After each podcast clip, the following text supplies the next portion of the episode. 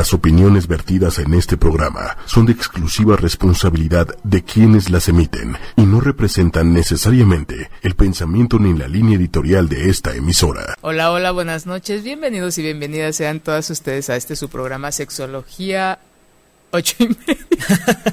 buenas noches, buenas noches. ¿Cómo están? Gracias por, por entrar al kit. Yo soy Carmen Morales, sexóloga, tu sexóloga, y como pueden ver, muchas gracias, Héctor. Muchas gracias. Estoy acompañada en esta calurosa y en esta bipolar eh, tarde, porque es por acá es muy caliente la, cabina y por allá nos tienen el, ventilador, entonces si me hago para allá me, refresco y si me hago para acá me da mucho calor. Por eso yo estoy como más tapado, yo sí puedo traer la camisa de este lado y de este lado no está, tan fresco. Sí, qué bueno que traes gorrita para que no te despeine el aire. También, también, sí. Si no, se va a ver sexy. y, bueno, este, bienvenidos, me da mucho gusto estar aquí eh, una vez más para, para platicar de, un tema muy, muy, muy rico, muy interesante y que como varios, todavía no llego a muchos, pero sí varios temas que no los encuentran en ningún lado, que son exclusivos. Y no exclusivos porque eh, tenga yo una mente privilegiada, no. Exclusivos porque la verdad hay tanto de las sexualidades que se ha hablado muy poco de, de, ello y el campo es muy, muy, muy amplio. Pero antes, bueno, nada más les digo el título, que es eh, Comportamientos sexuales con fines no sexuales. Ahí se las dejo tantito para que la piensen. Y eh, generalmente empiezo el, programa, cuando lo hago sola sí doy dos, tres datos eh, culturales, el Día Internacional, y cuando tengo invitado no, porque me gusta aprovechar toda la, la, hora que tenemos para para, para este, exprimirlos y para disfrutarnos. Pero hoy sí le voy a dar un espacio a una actividad, ejercicio, eh, como, algo que me gusta mucho hacer y que constantemente les estoy eh, compartiendo cosas. Eh, precisamente el día, no sé si es internacional, mundial o qué, del libro, pero es el día del libro.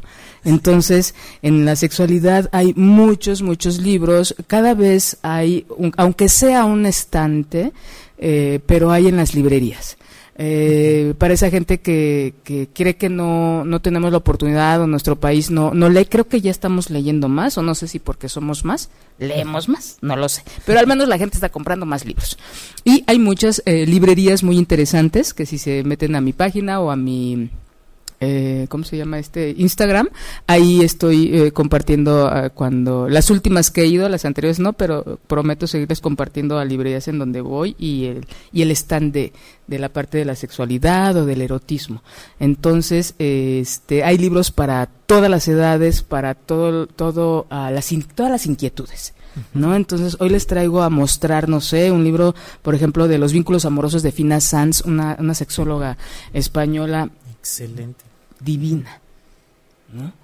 ¿Qué puedes decir de Fina Sanz? Así nada más breve, Héctor. Uy, pues eh, es precedente de gran parte del trabajo sexológico que se hace en México.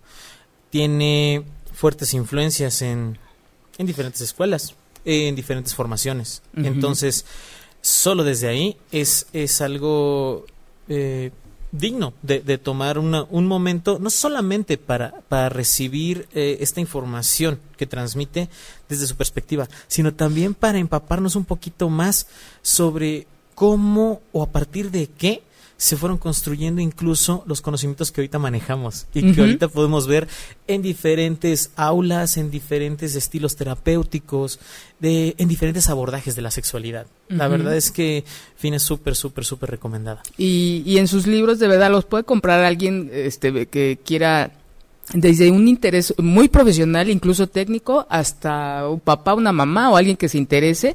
De, hay varios títulos, hoy nada más les traigo los vínculos amorosos y ejercicios de verdad tan sencillos que nos comparte para trabajar cosas, para conocer tu cuerpo.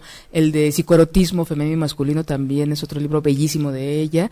Y, bueno, no me voy a llevar toda la hora hablando de ella, pero este algo erótico, ceremonia de, de, de mujeres, de Yendeberg, una cosa este eh, atractiva, erótica, quieren educar a sus niños a través de cuentos, esta cosa es muy bonita de Tirso Clemades, educación de la sexualidad a través de cuentos. La sexualidad se puede compartir, se puede mostrar, se puede educar desde un montón de, de, didácticas o de ejercicios, ¿no? Cuentos, eh, charlas, ejercicios, gracias corazón. Este, eh, desde, desde muchas, muchas, muchas cosas. Eh, las edades de Lulu este, es algo muy clásico. Viene, hay una película que habla de la historia de este libro. Sí. Sí, no me acuerdo. Pero bueno, no podía faltar, por ah, favor. claro. Una de mis muchas ediciones de Kama No, yo creo que nunca está de más darle una, una leidita, una ojeadita para que vean la, históricamente la importancia, ¿no? Para otra cultura de lo que es la sexualidad. Este, y de verdad va más allá de, de, un cuento, de, posiciones, ¿no? Tiene que ver con aspectos más espirituales y, de, energéticos. Entonces, eh, nada más esto. De verdad traía más, me vieron feo y ya dejé la, varios, pero bueno. Y este, y bueno, ahí, este no se los voy a mostrar, pero también una, hay Yoconda Belli, les recomiendo, es una, una escritora que nos habla de la energía femenina, habla de cosas maravillosas. Yo les invito, este se llama El infinito en la palma de la mano, es, no sé, como 12, 13 libros tiene ella y es una cosa que uno disfruta mucho, de, de verdad, después de un día duro, llegas, das lectura dos, tres hojitas y de verdad como que duermes en paz. Creo que es uno de los grandes ejercicios de los, de los libros. Y bueno, una gran mujer seductora en, la historia de, este, de, la humanidad, me atrevo a decir, pues es Cleopatra, ¿verdad? Entonces ahorita me tengo una relación íntima con Cleopatra, con este libro de Margaret George, es Memorias de Cleopatra, son eh, tres tomos, esta es la Reina del Nilo, y espero en este año terminar los tres porque no tengo mucho tiempo. Pero bueno, les dejo, es como cada, eh, puede ser eh, un libro de, novela histórica, alguna novela, cuentos que, que nos hablen de, las, de, la, de, una parte de nuestra sexualidad. Entonces los invito a que revisen y si tienen alguna duda, si quieren incluso que les recomendemos algo, con mucho gusto, pues este, escríbanos y les nos, nos enfocaremos a, este, hacer una pequeña recomendación. Y si no, pues nos damos la tarea de investigar y créanme que en lo sucesivo pues les seguiré compartiendo. ¿Verdad? Así es. Y, y, sobre todo recordar que los libros eh, son como como aperitivos en algunos casos. Los libros son, son como, como un platillo que disfrutas. Entonces, estos son algunas referencias. Estos son algunos que, que mm. valoramos desde aquí. Pero básicamente, ¿cuál tienes que leer? El que tú quieras. ¿Qué se te antoja? O sea, a qué tipo de relajación, a qué tipo de, de, historia, a qué tipo de información te quieres acercar. Desde ahí puedes escogerlo. Y créanme que en sexualidad es un mundo entero. La verdad es que puedes encontrar desde aquellos que te educan eh, en relación con la sexualidad hasta aquellos que sirven como, como un bonito distractor, como un bonito relajante después de un día pesado, como tú dices, ¿no? Entonces, eh, autores hay muchos, para, para conocer hay mucho. Incluso hay, hay quienes se casan con cierta escuela y dices, bueno, eh, ¿qué voy a investigar sobre este tema en particular?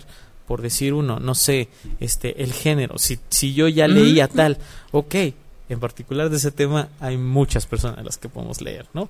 Y no necesariamente a través de un libro estructurado como algo didáctico. A veces las novelas nos dejan testimonios, a veces las novelas nos dejan eh, estas vivencias que difícilmente eh, nosotros construiríamos, ¿no? Desde, desde incluso eh, tener la interacción, por ejemplo, con un paciente o, con, o con un grupo, dando un taller o, o justo participando en un taller, ¿no? Entonces, la verdad es que libros hay muchos y más de sexualidad, son súper bonitos. Háganse el tiempo, hay que hacernos el tiempo. Un ratito, de, de verdad, dos hojitas. Sí. ¿Cómo dicen? ¿20 minutos? 20 minutos al día.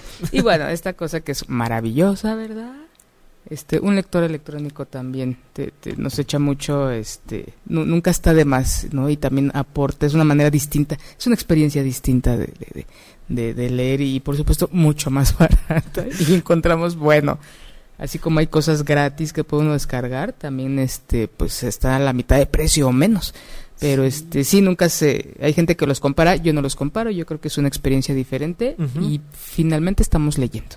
Tal vez los nostálgicos estamos acostumbrados a andar cargando nuestro libro, andarlo maltratando y traer uno de estos. Con las orillitas arriba. Sí, con las orillitas ya dobladas, ¿no? Sí se ve que lo uso seguido. Algo así.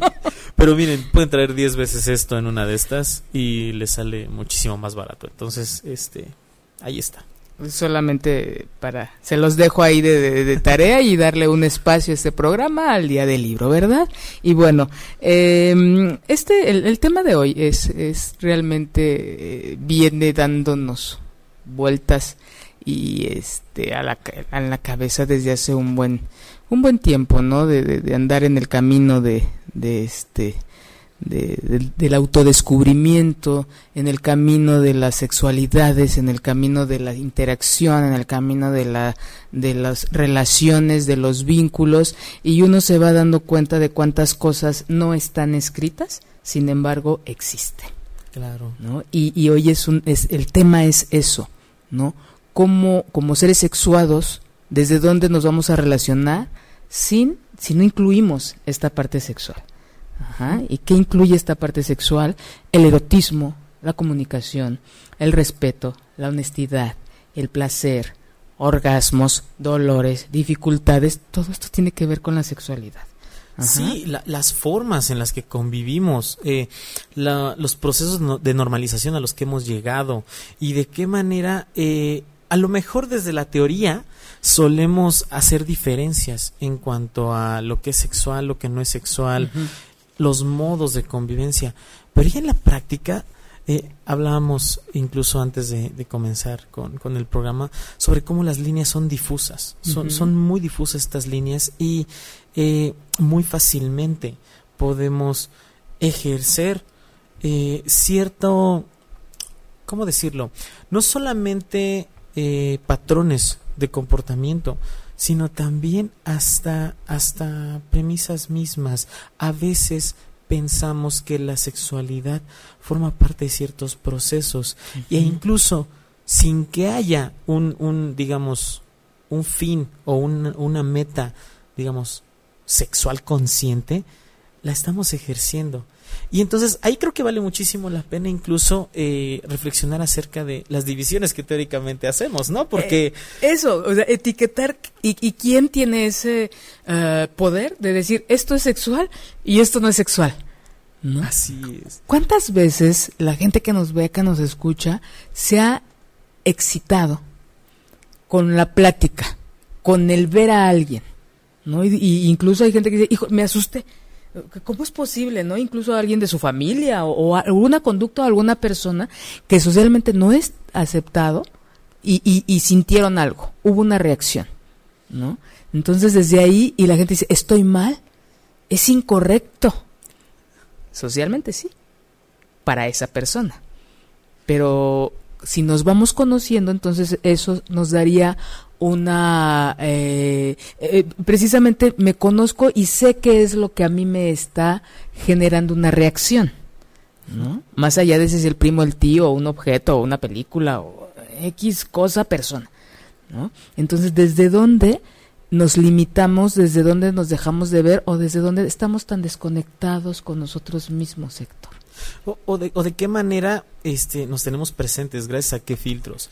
Muchas veces la sexualidad, muchas veces estas eh, respuestas sexuales, les dirían algunos, este, este andar en, la, en, la, en las sexualidades eh, de manera cotidiana, se ha, se ha pareado, valga el juego de palabras, con, con el erotismo. Muchas veces pensamos eh, acerca de la sexualidad en términos de, erotismo, pero incluso haciéndolo de esta manera específica, tenemos mucho que pensar, tenemos mucho que reflexionar. En algunos casos se ha entendido al erotismo como, como la búsqueda de placer, como algo más general, ¿no? Y entonces ese placer no solamente es carnal, no solamente es a través de un acto sexual. Y ahí es donde otra vez regresamos al punto de partida, ¿no? Pero incluso el erotismo puede, puede ejercerse de una manera, digamos, mm, menos occidental en términos de, sexualidad, ¿no? En términos de sexualidades. Ahí es donde creo que eh, nosotros ahorita tenemos un contexto que nos propone que nos propone una reflexión eh, algo algo difícil porque somos una vivimos en una sociedad altamente sexualizada. La sexualidad los contenidos sexuales pero sobre todo la parte corpórea la parte Es- física ajá, la parte o sea, explícita de mucho, la sexualidad. pero o sea, vaya este mucho y ¿no? Porque sí, tiene que ver con un cuerpo, tiene que ver con mostrar, tiene que ver con, con hacer objeto la sexualidad, entonces nos estamos perdiendo de todo el resto de, de, de- de- bueno, confirma esta parte que dices tú, ¿no? Esta sexualidad occidental. Y deja de ser ah, más, ¿qué te gusta? Espiritual, energética. o incluso menos fetichista. ¿no? Porque hay que decirlo, si bien la sexualidad está ahí, tiene que estar de una manera no tan explícita, ¿no? Por ejemplo, a mí, a mí me encanta hacer el ejercicio de, de fijarme en los anuncios, fijarme, eh, no sé, en los comerciales, en la televisión, y notar cómo de repente encuentras así cuerpos desnudos, parejas interactuando de una manera súper sexual y anuncian unos cigarros anuncian unos refrescos, ¿no? Y híjole, eh, fíjate de qué manera nosotros hemos incluso ahí pasado por un proceso de normalización, como les decía hace rato, ¿no?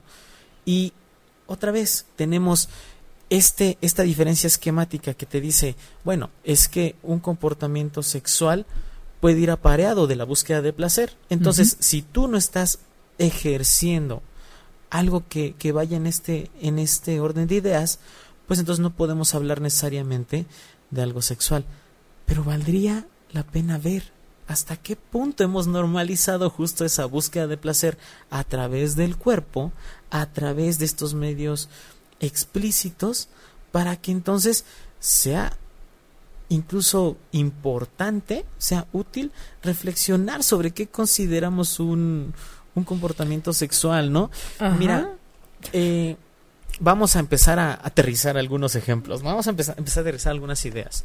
Yo, a mí me encanta. A- a- hace rato estaba, estaba yo platicando con, con algunos compañeros y, y hablábamos sobre cómo eh, justo había como esta, esta apertura en cuanto a comportamientos sexuales con ciertas personas que cuentan con sensibilidad de cierto tipo, ¿no? Eh, si se vale decirlo así, ¿no? A través de ciertas formaciones, de repente, eh, por ejemplo, las muestras de afecto pueden ser un poquito más físicas, pueden ser un poquito más desinhibidas. Ya no está tanto esta, esta barrera social gracias a eso que nos atribuyen, que es la deconstrucción, ¿no? Se supone que a mayor información puedes replantearte, reflexionar ciertos límites sociales. Entonces, una vez que te los replanteas, puedes tener ciertos comportamientos, ¿no? Pero fíjate entonces cómo ahí podemos caer muy fácilmente en una incluso sobresexualización de, de, la, de la socialización, ¿no? ¿A qué me refiero? Ah, bueno, nos tenemos tanta confianza, ya sabemos que algo que sea físico, no necesariamente sexual, entonces, pues sin problema alguno, yo puedo tener expresiones de afecto como besos, como caricias, como incluso hasta compartir desnudez, sin que haya un interés erótico de por medio. Ujú. Yo decía, bueno, podemos llegar a esa reflexión, claro, sin ningún problema, a lo mejor. Y hay muchos ejemplos desde el machismo que vimos sobre cómo entre amigas pueden darse besos, por ejemplo. Cosa que- Abrazos. besos, abrazos, andar por la calle de la mano. Ahorita, afortunadamente, poco a poco se ha ido moviendo y cada vez más entre, entre chicos se puede hacer, ¿no? Eh, ¿Qué decir de, de- de la diversidad? Pero aún hay... Que sí se da, pero nada más permitido en ciertos contextos. Esos que Exactamente. juegan fútbol, cómo se, se, se, se agarran, se abrazan, se nalguean, se toquetean, y pero ahí sí está permitido. Pero fíjate, afuera, no tanto. Así es. Y, ¿No? y, por ejemplo, una nalgada después de un gol en el campo de fútbol, ¿sería un comportamiento sexual?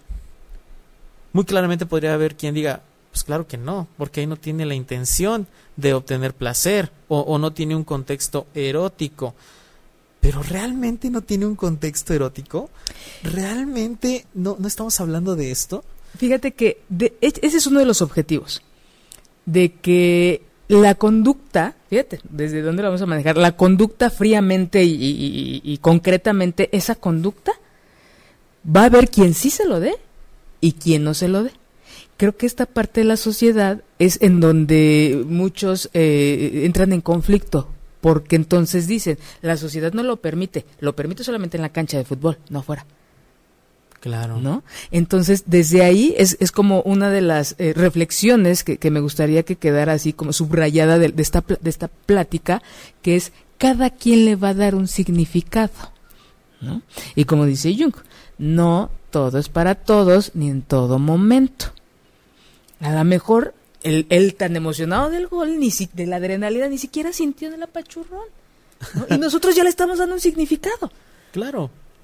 Pero, pero creo que ahí sí vale la pena que retomemos justo como, como qué actividades, qué expresiones no son accesibles y cuáles no.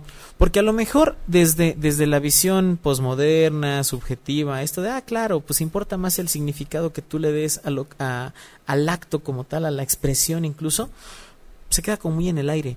¿Qué sucede cuando esas expresiones de afecto, por ejemplo, incluyen, no sé, besos en la boca entre padres e hijos, eh, que te gusta, eh, una situación que, que no pocas veces llega al consultorio, incluso cuando los padres preguntan, bueno, ¿y hasta qué edad me puedo bañar con mi hija, con mi hijo? ¿No?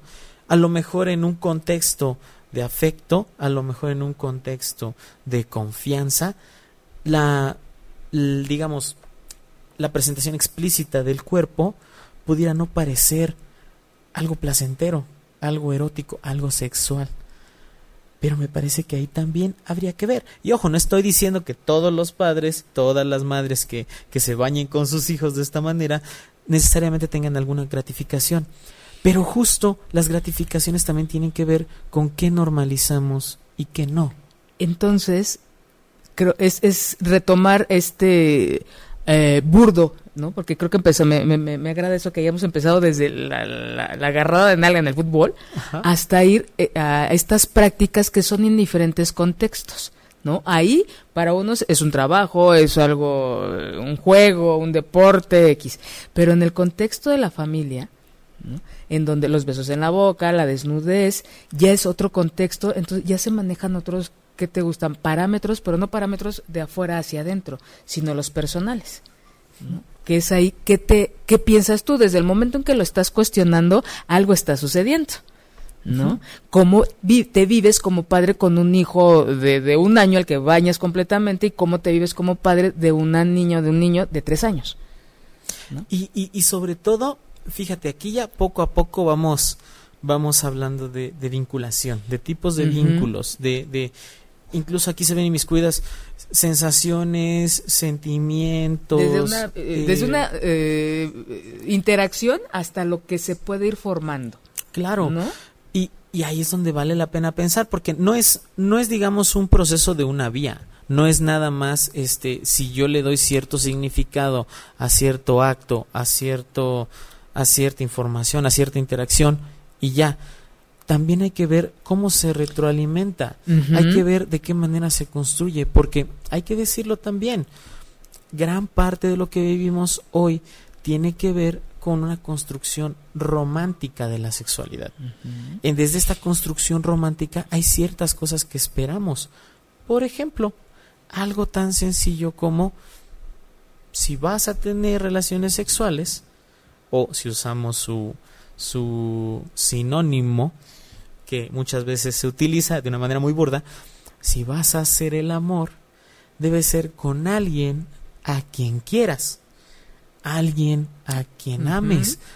Debe ser con alguien primera vez, ¿no? Claro, porque es especial la primera vez y la primera vez es única y no hay otra primera vez y en esta construcción en la interacción social, si tú entonces tienes relaciones con alguien y ese alguien tiene que ser a quien quieras, cambiemos un poquito el silogismo.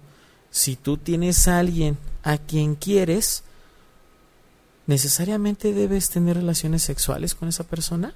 No, y, y ojalá nada más se quedara ahí, Héctor, pero es a quien quieras, puedes tener relaciones sexuales, bueno, en donde hay esta parte de, de, afecto, de amor, como le quieran llamar, y aparte debes tener placer. Claro. Y esas son tres de, de, un montón, ¿eh? Entonces, ya creo yo que el, la conducta, retomando el, concepto, o el acto, ya no solamente es ese, sino el significado de uno, el significado de otro y el significado en el contexto. Claro, y, y, justo de aquí eh, estamos hablando tanto de significados como, como significantes. Y otra vez regresando al proceso de normalización, regresando a ciertas conductas. Ah, claro, es que pues nos queremos tanto que podemos interactuar incluso de manera física, algo que a lo mejor alguien pudiera interpretar como sexual, pero en nuestro vínculo realmente no importa, no lo construimos de esa manera. Desde el paradigma que estamos ayudando a construir, desde este paradigma posmoderno, posmoderno decimos, claro, qué bien, porque asumimos que hay una deconstrucción ahí. Pero ¿qué pasa en los casos en los que no? ¿Qué pasa en los casos en los que todavía hay este bagaje romántico, todavía hay estas expresiones, pero puede fácilmente confundirse la connotación? Otra vez, otro ejemplo terrenal. Híjole, es que nos llevamos súper bien, le quiero muchísimo, esta persona es muy especial para mí y como que me está atrayendo, como que me estoy enamorando o como que ya se me está antojando. ese, ese caso no es tan extraño como pareciera. Y fíjate cómo si comenzamos a desmenuzar estos, estas pequeñas triangulaciones, estos, eh, digamos, estas ideas nucleares en las cuales si hay afecto, puede haber interacción sexual o incluso puede haber placer de por medio, pues claro que socialmente estamos propiciando ciertos contextos, ciertos referentes en los cuales, pues de entrada yo te diría, estamos estableciendo vínculos que pudieran entrar en pautas algo confusas. Y al mencionar pautas, entonces entramos en esta parte externa, ¿no? De lo permitido de la norma, de, ah, pues son amigos, y sí, ¿por qué no? Se puede dar y cuántas, pero eh, en lo mejor de los casos podría irse a esa vertiente, pero ¿qué pasa?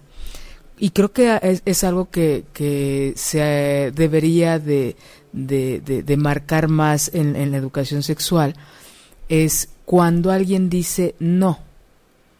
Y cuando entonces entonces, ¿qué pasó con la interacción? Si sí nos gustamos, si sí. Eso nos va dando el poder o el derecho a dar el siguiente paso. Pero ¿y si la otra persona no quiere? Y creo que es cuando se va perdiendo, Héctor, incluso llegamos, ahora sí que la parte terrorífica es el acoso, es esta parte que ahorita tenemos el, el, tema aquí, de es que, uy, ya no, no las puede uno ver así porque se, se ofenden, o ya este eh, se, se, está transgrediendo. No, creo que el fondo es eh, toda esta parte que hemos estado eh, construyendo, en donde una historia del camino te va a llevar a tener derecho a. ¿no? Y nos olvidamos de que, de que cada tramo, cada pedazo, cada momento podemos replantear y hablarlo. Claro. Y no se habla. Que esa es otra de las hermosas cosas que nos lleva a este, digo, porque esperamos lo romántico. Esta parte de, ay, ojalá se dé y, y sí le gusto porque me manda esta señal y yo también. Y, pero realmente en contenido real de comunicación es el mínimo que existe y es el que, que donde hay más riesgo para una, eh, para forzar una relación, incluso llegar a una transgresión. Y fíjate que hablando de transgresiones, hace algunos días hablaba con, con algunas personas. Y eh, a partir de los eventos que han surgido en el metro, donde hay cada vez más casos de, de, acoso, cada vez más casos de, de violencia, justo preguntábamos, y, y, una chica en particular nos, nos preguntaba, eh, ¿ustedes alguna vez, a, a, los hombres, a los sentidos como hombres, ¿ustedes alguna vez han vivido un acoso de esa, o sea, una acción de esta naturaleza el transporte público, en algún lugar, pues compartimos algunas anécdotas, pero algo, a, lo, a una de las conclusiones a las que llegamos es que gran parte del acoso había sido en relaciones, dentro de la misma relación. Justo en aquel momento eh, eh, hablábamos más sobre límites, sobre, sobre acuerdos, sobre la manera en la que, en la que interactuábamos con, con esas personas.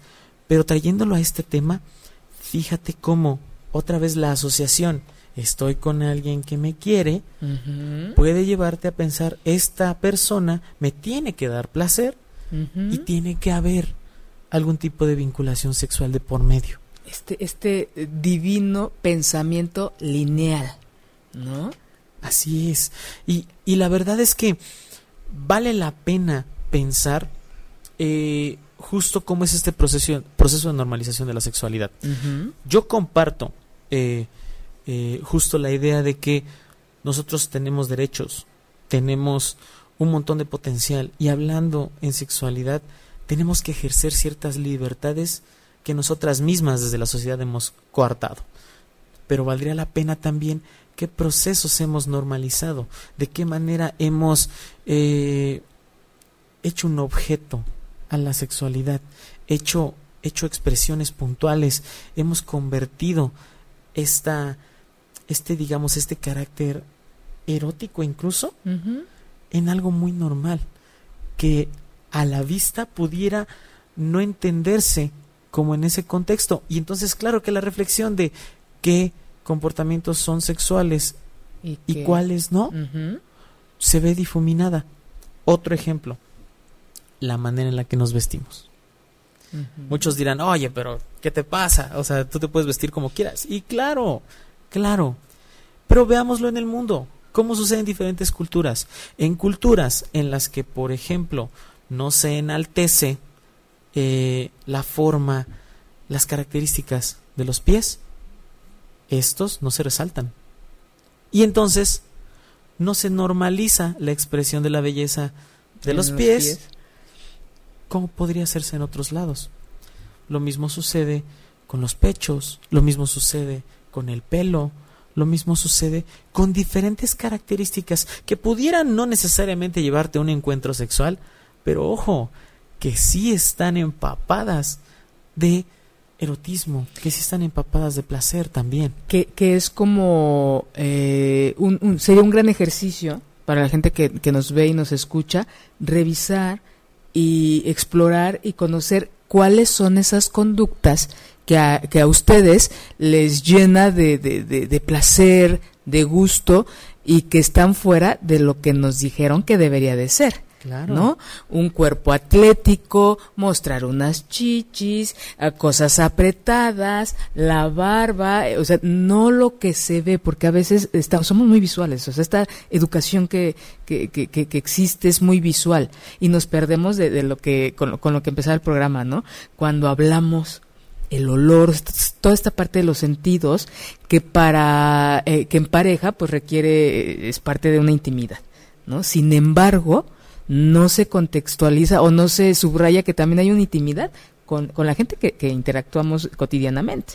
Tus compañeros de trabajo, tus eh, compañeros de escuela, amigos y demás, también lo hay. Pero a veces como que también nos cerramos a esa posibilidad porque ahí no está permitido. ¿No? Y qué tanto llega a veces a estar tan reprimido que de repente ya cuando vieron éramos amigos y hoy ya quién sabe qué somos, ¿no? Pero ya nos divorciamos y ya terminamos. Creo que eh, eh uno eh, es eh, una gran invitación y uno de los objetivos de esta plática es, es esa, revisar qué cosas son las que a ustedes les, les genera y les llena de, vamos a empezar por algo suave, placer simplemente, ¿no? Gusto ¿no? Fuera de lo o diferente a lo que nos enseñaron, ¿no? Sería un ejercicio de autoconocimiento y sería una oportunidad para decir, híjole, sí, no, necesariamente el, en nuestra cultura, pues los pies en un, fetiche, pero pues, ¿por qué no? ¿no? Unos ojos de, con tales características. Cuando ya empezamos a, a hacerlo individual, nos empezamos a dar cuenta de que, híjole, yo no sabía que esto me gustaba Y eso es un acto de, autoconocimiento, te fortalece tu, tu estima y, se va desencadenando una serie de, de, cosas que te permiten incluso hasta tener el control y el poder de, ti mismo, de ti misma. Y no sobre otros, no, sino sobre ti mismo. ¿No? Y se ahorrarían años de terapia. Justo la invitación es esa. Y, y, y, con estos temas, eh, por ejemplo, hablar de conductas sexuales que no tienen fines sexuales, más que dar una lista, más que, más que este, decir, ah, mira, bueno, pues cuando, por ejemplo, eh, de cariño le estás dando un beso a tu amigo, ah, tal vez no sea cariño de amigos, ¿no? Tal vez sea parte de un proceso de normalización por el que has pasado. No, más que eso, se trata de replantearnos. La idea es justo ver qué cosas asumimos como, como establecidas, qué tipos de interacción, qué tipos de expresiones, qué tipos de imágenes, tú decías hasta olores, eh, nosotros entendemos como sexuales o incluso cuáles ya no vemos, ¿no? Dicen por ahí un, un, refrán que la mejor regla, la, la que tiene el yugo más pesado, es aquella que no está escrita. Mm, es aquella que no te tienen que enseñar es aquella que nadie cuestiona porque nadie siquiera está al tanto de ella, ¿no? Y entonces, en una sociedad tan visual, tan sexualizada, tan occidental como en la que nos encontramos, veamos qué reglas están ahí. Desde la mercadotecnia, desde las vinculaciones, desde los referentes, desde la misma educación. Cómo muchas veces seguimos pensando justo en sexualidad pero a partir del cuerpo, a partir de las acciones, a partir de eh, incluso el espacio. Nosotros no tenemos el bagaje espiritual de la sexualidad como en, en, el Oriente, ya lo habíamos dicho hace rato, ¿no? Pero incluso eso se puede ver reflejado en los límites que establecemos, como este es mi cuerpo, este es mi ejercicio de la sexualidad, por allá está el tuyo. Mientras que allá en el oriente dicen, no, es que esa división no, existe. Somos una relación y nosotros construimos este entendido de la sexualidad o de las sexualidades, ¿no? Entonces, fíjense cómo muy fácilmente podemos entonces estar al pendiente de incluso qué acciones tenemos, qué, qué digamos, expresiones un poquito más materiales hemos normalizado y, normalizado y nos hemos eh, reducido eh, y limitado a ellas. Que este tipo de expresiones son las que llevan a que parejas terminen con una vida sin vida eh, de, encuentros eróticos sexuales por el aburrimiento. Es que pues ya lo hicimos y así era y sí, y nos olvidamos de todas estas otras cosas que, que podemos hacer y que nos pueden llevar a enriquecer, a conocernos de manera individual y en pareja. Y a conocernos a través de lo, se va a ver muy romántico, de los ojos del otro. Porque si el, no, nos, no nos sentimos vistas o vistos, no existimos, que ese es el, origen de la existencia, ¿no? Como seres humanos. La, la, digamos, esta, esta retroalimentación, esta reciprocidad. El saber que eh, existimos. Y fíjate que eh, esto que comentas es importante porque, em, como preámbulo para una pequeña anécdota, justo pensamos que, por ejemplo, el, el elegir eh, tener algún tipo de interacción sexual con alguien, justamente lleva, por ejemplo, a la continuidad o lleva al placer. El tener un vínculo afectivo con alguien, a veces lo apareamos con tener un vínculo sexual con esa persona. Y entonces de repente tenemos a matrimonios que funcionan de una manera muy óptima, hablando en términos afectivos, pero sexualmente tienen muchas broncas. Bueno, yo diría, ¿y quién dijo que les condicionaba a vivir apareados sexualmente por el resto de sus vidas. Esto como preámbulo porque eh, yo trabajo en campo y en campo se acerca de repente un una persona. ¿Cómo, en campo? Este Porque es muy amplio decir trabajo en campo. Trabajo directamente con, con, usuarios, en particular de, de, servicios de salud sexual y reproductiva. Y llega un señor y dice, oye, nos comenzó a preguntar sobre algunos servicios dice, pero tú qué le podrías decir a una nueva pareja?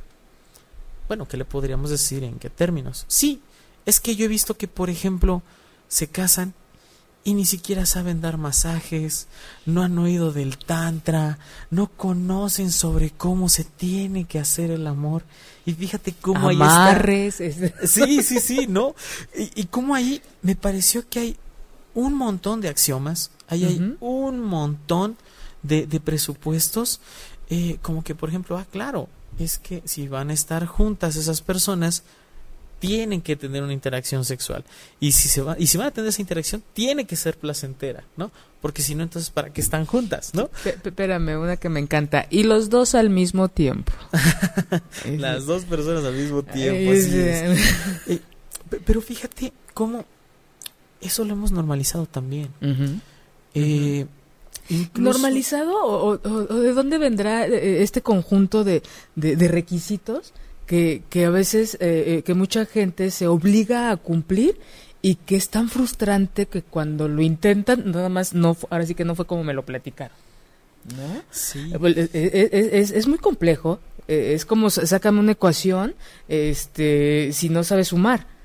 Se va construyendo. Claro. Es lo que no nos dicen. Y ahora sí que de qué vivimos, pues de todas estas creencias y más cuando no leemos. Entonces vamos a seguir con que mi abuelita me dijo que la primera vez con amor y, que despacito y que eh, ajá, y, unos en casa, otros no debe ser en casa, este, en donde y vienen ahí ya un montón de, creencias, el con o sin con, con preservativo eh, y con y, y que el, bueno una serie de cosas que termina, terminamos entonces con estas relaciones este, que no son parejas. ¿no? Claro, y, y, de qué manera, eh, fíjate cómo seguimos exigiendo justo establecer acuerdos, establecer normas de convivencia, cuando tenemos un contexto que nos obliga a muchas cosas, incluso no estando de acuerdo a, a, a seguir esas, esas pautas, ¿no? ¿Cómo esperas que alguien pueda establecer acuerdos plenos si la misma sociedad le dice que no es lo más importante que quiera seguir, eh, que quiera seguir las reglas, ¿no? ¿A qué tipo de acuerdos esperamos, no? Y es muy común también que en el consultorio preguntes, bueno, y este, por ejemplo, ¿qué se vale, qué no se vale? Y ya cuando empiezan a puntualizar, dicen, bueno, pues, pues, pues, sí quedamos en eso, pero pues yo más bien como que no, como que sí. Y muy fácil es decir, ah, claro, pues ahí faltó comunicación, faltaron acuerdos, faltó un ejercicio más pleno. No, espérame, desde mm. la sociedad, ¿de qué manera estamos brindando estas herramientas? ¿De qué manera estamos brindando esta apertura? Y desde la sociedad, desde nuestras creencias este, judío-cristianas, ¿verdad? De, creo que eh, últimamente una de las cosas que he descubierto es esta idea tan fija de para toda la vida a pesar de lo que sea. Entonces, ir sumando, que debe de ser una manera y luego toda la vida y te tienes que aguantar. Imagínate. Imagínate cumplir con todo esto que, que, eh, se espera de uno cuando vamos a tener tiempo de reparar en lo que cada quien necesitamos, queremos eh, y de lo que no. ¿no? De, este enriquecimiento de, de placer fuera de las exigencias. ¿No? ¿Cuánto se nos exige como estudiantes, como a cierta edad debes de tener esto, como cumplir con un estatus social y ahora cumplen en lo sexual también? no, dices tú, espérame, déjame hacer algo libre a mí.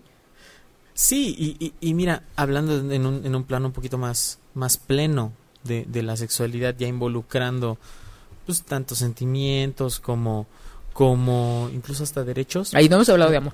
No, no. Ese es otro programa. Ahí sí, no, yo creo que sería una temporada completa, ¿no? pero, pero justo estaba pensando en, ya sabes que lo, lo, de hoy, gran parte de la información, incluso este, de una manera muy, muy, muy emocional, se transmite a través de estas imágenes de las redes sociales, ¿no? Como por ejemplo los memes y estas cuestiones. Había uno que decía... cultura de las memes. la cultura de los memes, imagínate, Lo bueno que esa cultura es, este, dura una semana, porque la semana o menos ya, ya está otro. Ya, sí, qué bueno. Así de rápido estamos moviéndonos, ¿no? Pero había uno en particular que decía, a ver, a ver, a ver, a ver, no se me emocionen, no agradezcan que su pareja se preocupe por ustedes y que les respete. Eso es lo mínimo que tienen que hacer. Yo primero lo vi y dije, bueno, pues sí, ¿no? Yo, yo quiero estar con alguien que, que, me respete, ¿no? O sea, que, que no me violente. Eh, Y, y ojo, lo primero que me llamó la atención fue justo esta palabra de preocuparse por ti, ¿no? Pero después pensándolo, bueno, es deseable el respeto, desde los derechos sexuales y reproductivos, desde los derechos humanos, desde las normas de convivencia, claro que el respeto es una parte fundamental para convivir con alguien. Pero pensemos en qué tipo de respeto también, pensemos en qué términos. Desde la cultura occidental, el respeto tiene que ver muchísimo con la propiedad privada. Y yo no sé si ese respeto, si este, eh, si este, si este establecimiento de límites a través de la propiedad es el tipo de interacción que yo quiero en una vinculación. Creo que fácilmente lo podemos repensar en ese sentido. Por eso les digo que hay que repensar estas palabras que muy fácilmente asumimos. Y finalmente, la preocupación. Yo decía, bueno, pues, pues yo, yo, no, yo no quiero a alguien eh, que se preocupe por mí.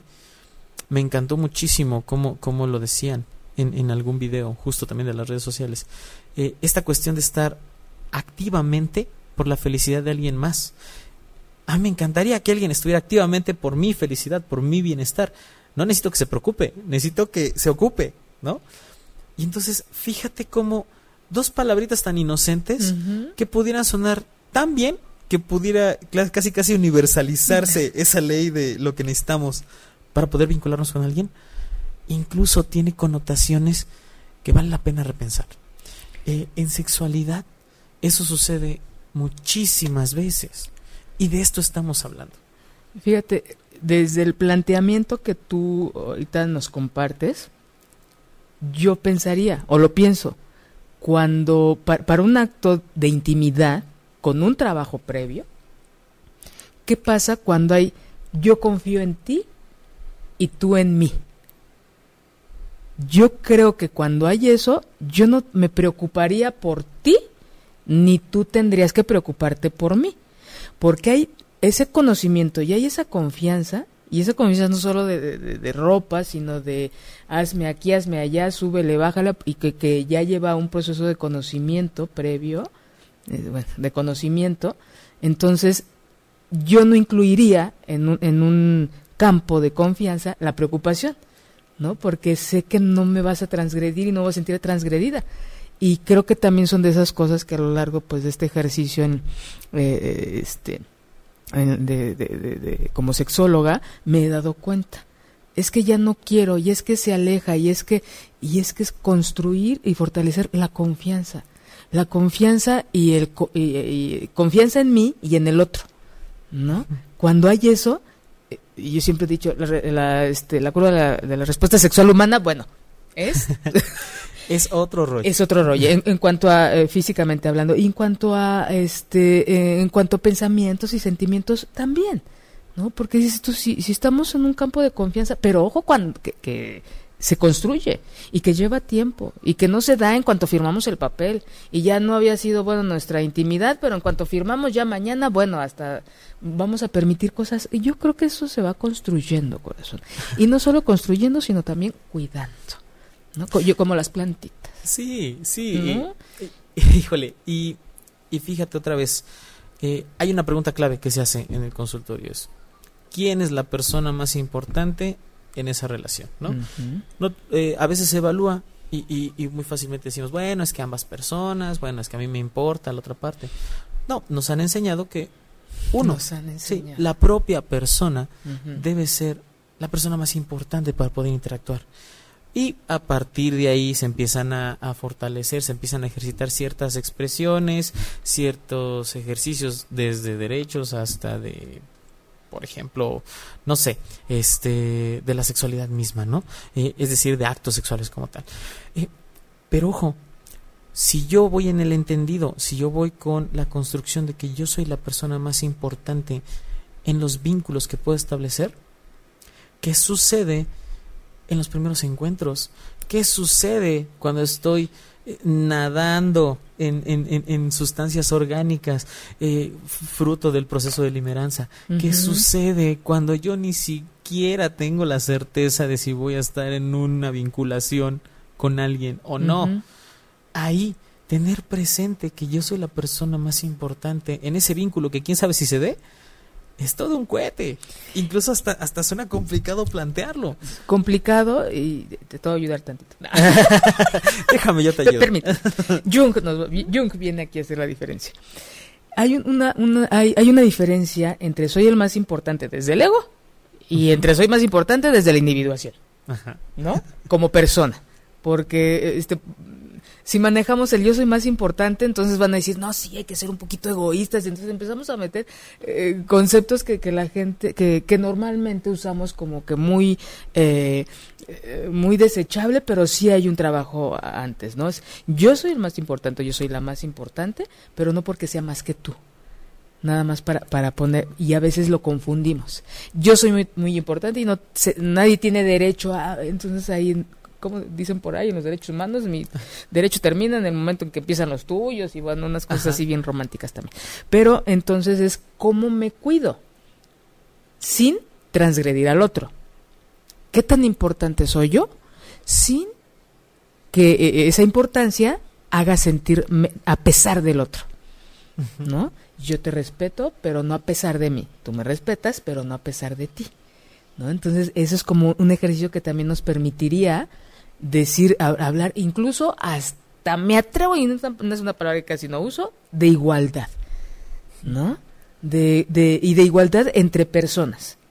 De, no, no, este, no, no de género, sino con la persona con la que te encuentres, ¿no? De, de decir, eh, lo que yo hago, me queda claro, alguien alguna vez me dijo, ¿no? Este, cuando lo correcto es si te beneficia a ti, en consecuencia le va a beneficiar a otros. Pero si te beneficia a ti y va a poder afectar a otros, entonces ya está complicando el asunto. ¿No? ¿Cómo, cómo ves esa? Sí, mira, ahí, ahí este, creo que ya más bien nos metemos justo a esta cuestión de la convivencia, justo a esta cuestión del derecho, de los límites. Eh, tratando de, de, de, retomarlo, de hilarlo, justo con lo que venimos manejando. Primero, eh, los comportamientos sexuales se han normalizado hasta tal punto que a veces no nos damos cuenta de qué comportamientos sexuales tenemos, eh, aunque no estemos buscando un encuentro sexual. Después, ya en este proceso de replantearnos qué sí es sexual, qué no es sexual, tenemos que hacer hincapié en qué quiero, en qué es importante para mí, qué busco con tal persona, con tal acción, con eh, tal expresión, no solamente de la sexualidad, sino de, de mi ejercicio volitivo como tal, ¿no? ¿Qué quiero yo? Y desde ahí también debemos de tener un poquito más de claridad, debemos de aspirar a estar más, más conscientes de esto. ¿Para qué?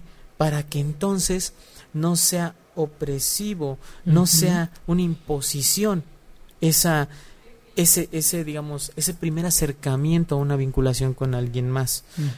¿Cómo puede no serlo? Pudiéndolo comunicar de una manera, más plena, estando más al pendiente de esas cosas que yo muchas veces no me cuestiono. O que no nos cuestionamos, ¿no? Y a veces dices, híjole, ¿cómo estuve aquí? Y estás desnudo con tres. No, pero si hubo un proceso, si un proceso que a lo mejor no, no alcanzamos a ver o no queremos ver, yo creo que nada es espontáneo, que sí, y, digo, concluiste de una manera bellísima, este, el, la, pauta no está afuera, ¿no? Está en nosotros mismos. ¿no? las interacciones, cada quien tenemos modos este, eh, de relacionarnos con amigos, en la escuela, en el trabajo, en familia. ¿No?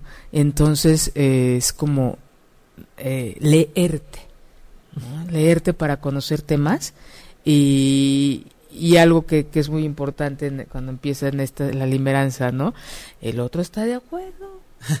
Realmente las señales que manda el otro son este van a son acordes a lo que a las señales o a lo que tú estás sintiendo ¿no? Y, que sería importante que poca gente lo hace, es muy difícil en plena limeranza, ¿verdad? De preguntarle al otro, pero pues preguntemos, ¿verdad? Yo creo que sería algo como que muy, muy básico, porque a veces damos por hecho cosas, ¿no? Que lo que sentimos también está sintiendo el otro.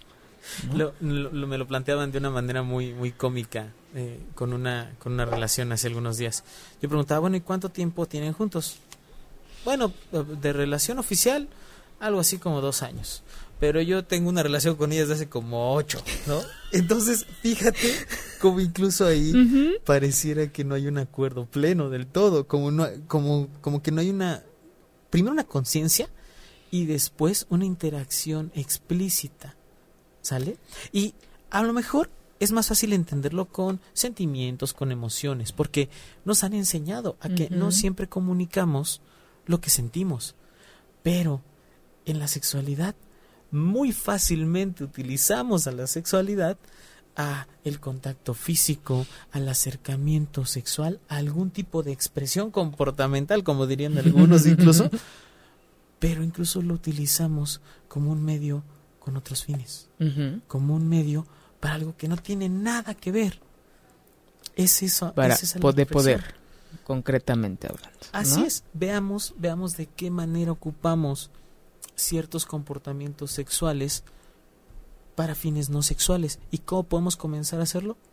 Preguntémonos acerca de eso que no solemos pensar tanto. Preguntémonos cómo nos acercamos físicamente, preguntémonos sobre cómo nos preocupamos, porque recuerden que la afectividad tiene que ver con la sexualidad. A veces la sexualidad se queda como algo muy físico, como algo muy explícito, pero incluso ya en la dinámica, desde lo afectivo, puede comenzarse esas expresiones sexuales. Eh, fíjate lo que te va a poner enfrente. Y tú lo subiste en alguna de tus redes. Ese de que no soy no soy amable, ¿soy qué? Ajá. era, era también, oh, ya saben, ese bagaje cultural, ¿no?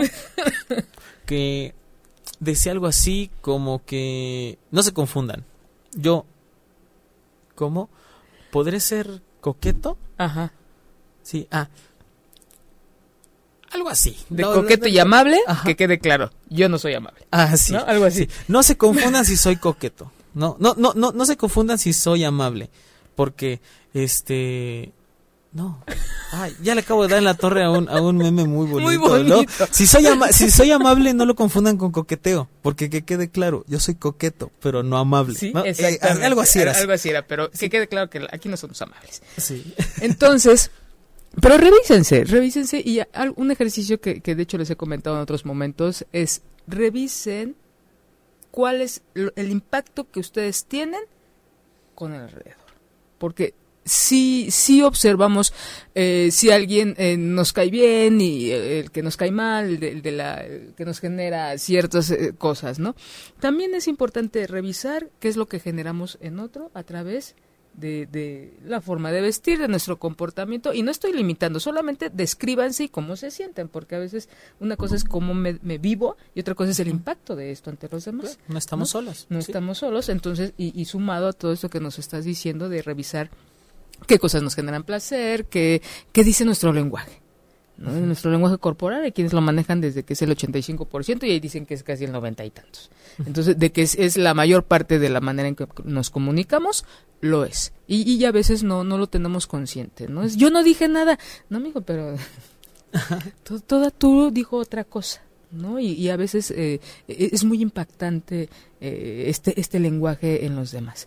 Entonces, la invitación es a revisarnos eh, nuestras em, conductas, nuestros afectos, nuestras maneras de relacionarnos, qué tan sexuales o no sexuales las, las convertimos, ¿no? Y el impacto en, en, otros. Este, y, y bueno, y te agradezco mucho que una vez más esta maravillosa este eh, charla contigo, estas reflexiones que nos traes eh, siempre tan puntuales, siempre tan tan profundas y, otras tantas que nos dejas en el en la mesa para para seguir eh, rondando por ahí. Muchas gracias, Héctor. Gracias a ti por la invitación. Recuerden, este de repente tomamos la la ruta esquemática, ¿no? Pensar que algo sexual necesariamente tiene que ir apareado con placer, con erotismo. O con genitalidad. O con genitalidad, con corporalidad. Desde ahí pensémoslo. Y una muy buena pregunta sería, ok, ¿qué tanto placer me está dando esto que estoy haciendo? Desde ahí podemos incluso comenzar a abordar cómo construimos la sexualidad y ver justo de qué manera ejercemos este tipo de vinculaciones. A mí me encanta tener estas oportunidades, yo no dejaré de agradecerte. Por favor, este les estamos escuchando, les escuchamos este durante el programa, les leemos. sí, este, y ahorita este, lo vamos a retomar un poquito. Gracias a los que nos escribieron y nos vieron. Este, nada más que ya nos están esperando allá afuera. Sí. Y de regalo para Patti, quédense por favor con Patti Cervantes, no sé de qué va a hablar hoy, pero siempre también muy interesantes sus charlas. Sí, entonces, pues seguimos al pendiente de sus comentarios, de sus mensajes. Esperamos que nos hagan llegar sus dudas y vamos a tener mucho más programas. Claro que sí, claro que sí. Y este, les agradezco que nos hayan acompañado esta tarde, noche calurosa y muy placentera. Y los espero dentro de ocho días. Recuerden que nos pueden ver en Twitter, eh, no, en este, in- en todas esas redes, que ahí estamos en todas. Entonces los invito a que nos vean. Si te perdiste de algo o quieres volver a escuchar todo el programa, está disponible con su blog en ochoymedia.com. Y encuentra todos nuestros podcasts de todos nuestros programas en iTunes y Tuning Radio. Todos los programas de ochoymedia.com en la palma de tu mano.